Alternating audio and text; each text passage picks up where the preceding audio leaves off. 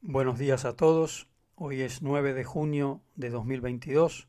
Soy el padre John de Arza, monje del Monasterio del Verbo Encarnado en San Rafael, Argentina.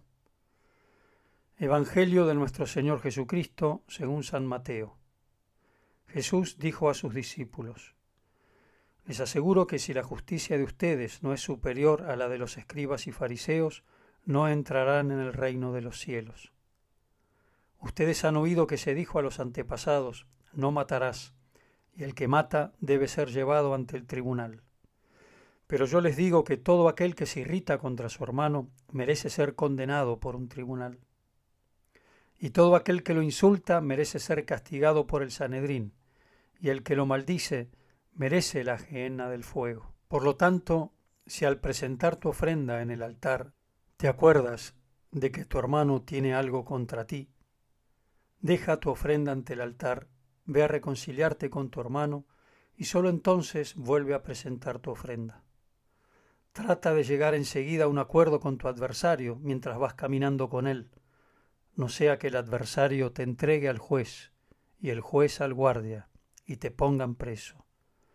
Te aseguro que no saldrás de allí hasta que hayas pagado el último centavo. Palabra del Señor. Queridos hermanos, nobleza obliga, nobleza obliga. Nuestra justicia, es decir, nuestra santidad, no puede ser igual a la de los escribas y fariseos que cumplían la ley meramente exterior, la ley de Moisés. Ciertamente tenemos que cumplir esa ley, pero nosotros hemos recibido mucho más y se nos ha de exigir mucho más.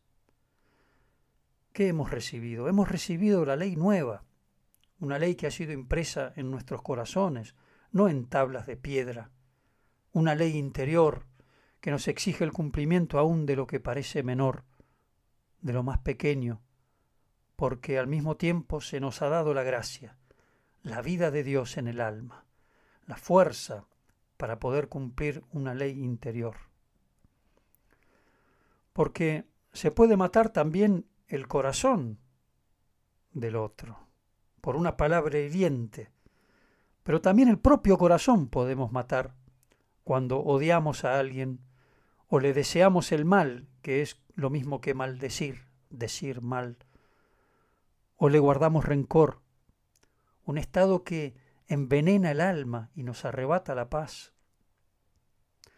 El que tiene rencor u odio está todo el día tramando venganza, deseando males, siempre mirando al que odia, pensando en él, en lugar de pensar en Dios. A ese tal no le hace falta que se le diga que debe reconciliarse con su hermano antes de colocar su ofrenda. Es que no podrá siquiera colocar su ofrenda, ni tampoco rezar, ni ninguna otra operación espiritual, porque lo consumirá el propio veneno que destila su corazón. Hemos escuchado, el que maldice merece la gehenna, es decir, el infierno. Si nuestro Padre Celestial nos bendice abundantemente, ¿de dónde que nosotros deseemos el mal y maldigamos al prójimo? No, Padre, pero es que a mí me maldicen. Tú bendice, devuelve bien por mal. Pero Jesús va mucho más lejos porque dice, si otro tiene algo contra ti, no tú contra otro. ¿Cómo así otro tendrá algo contra mí? Pues cuando le hemos hecho algún daño o algún mal, entonces tiene algo contra nosotros. Entonces tengo que reconciliarme con él, que es lo mismo que pedirle perdón. Y tengo que hacerlo mientras voy de camino, o sea, antes de llegar al juez, no presentarme ante el tribunal de Dios con esta enemistad encima. Buen prontuario llevaríamos, legajo nada favorable. Y queridos hermanos, tenemos en la misa un momento oportuno, una ocasión donde pedir perdón a Dios en primer lugar y también a nuestros hermanos a los que hemos ofendido y es el acto penitencial. Para celebrar dignamente estos sagrados misterios, nos dice el sacerdote, reconozcamos humildemente nuestros pecados. No podemos ofrecer el sacrificio dignamente, el sacrificio que nos reconcilia con Dios, si no estamos reconciliados ni siquiera entre nosotros. En el yo confieso decimos, ante Dios y ante vosotros, hermanos, que he pecado mucho. Y al final decimos, por eso ruego a Santa María y a vosotros, hermanos, que intercedáis por mí ante Dios nuestro Señor. Como quien dice, no voy como vuestro enemigo a presentarme al juez, sino voy como vuestro amigo, como vuestro hermano, habiéndome reconciliado con vosotros. Más aún pidiendo vuestra intercesión, que habléis en mi favor, no que me acuséis. Y lo decimos en plural porque cuando uno peca contra Dios, peca contra los hermanos, peca contra toda la iglesia, contra el cuerpo místico. Por eso se pide eh, el perdón a los hermanos y se pide su intercesión.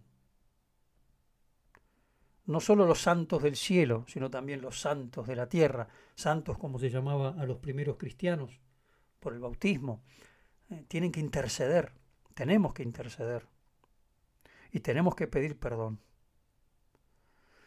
En los ritos orientales, por ejemplo el rito bizantino o el rito copto de Egipto y otros, el gesto de la paz se realiza antes del ofertorio, con el mismo sentido que tiene en el Evangelio de hoy.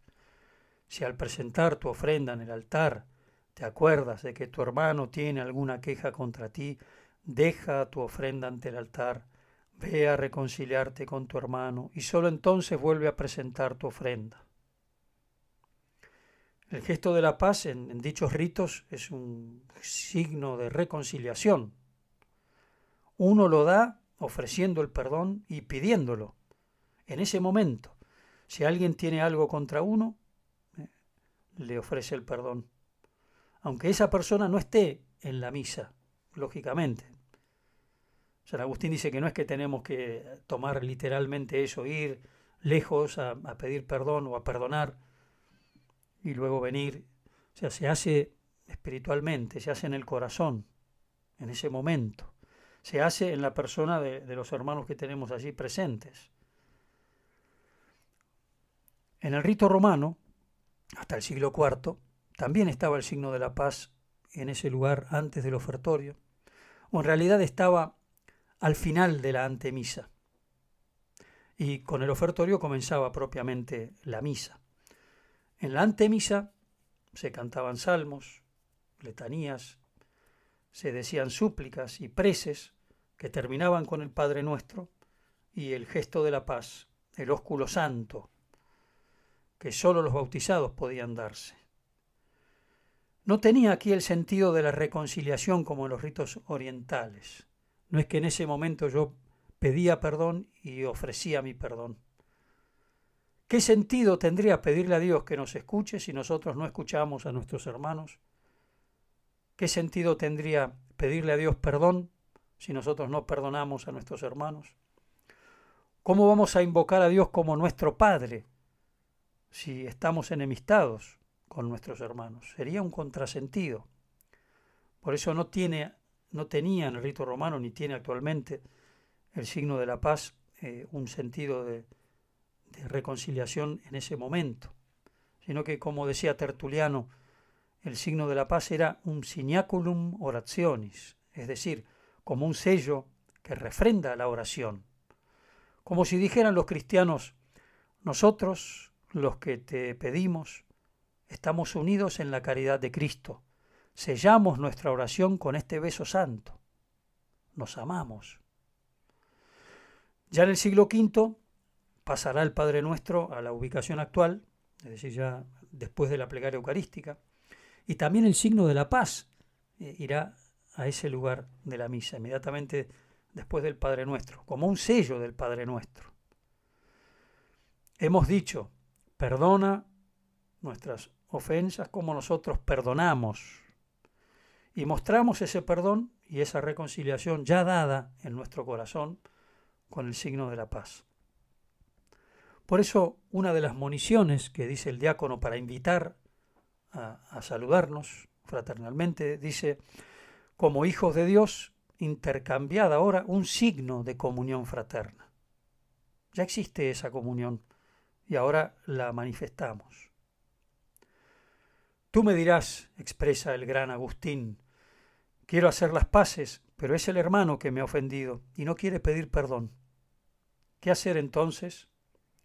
Hace falta que se interpongan entre vosotros unos terceros, amigos de la paz, es decir, unos mediadores, que alguien nos, nos, haga de mediadores. Y sigue diciendo, en cuanto a ti, sé pronto para perdonar, totalmente dispuesto a perdonarle su falta desde el fondo del corazón. Si estás del todo dispuesto a perdonarle la falta, de hecho, ya le has perdonado. Pero aún te falta orar.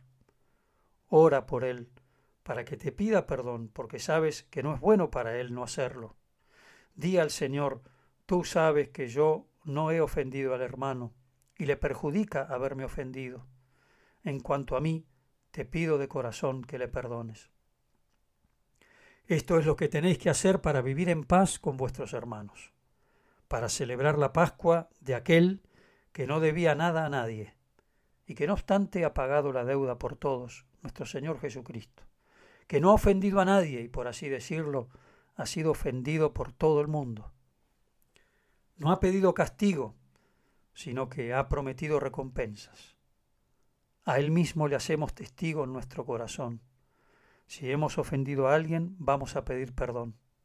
Si alguien nos ha ofendido, estamos dispuestos a perdonar y a orar por nuestros enemigos.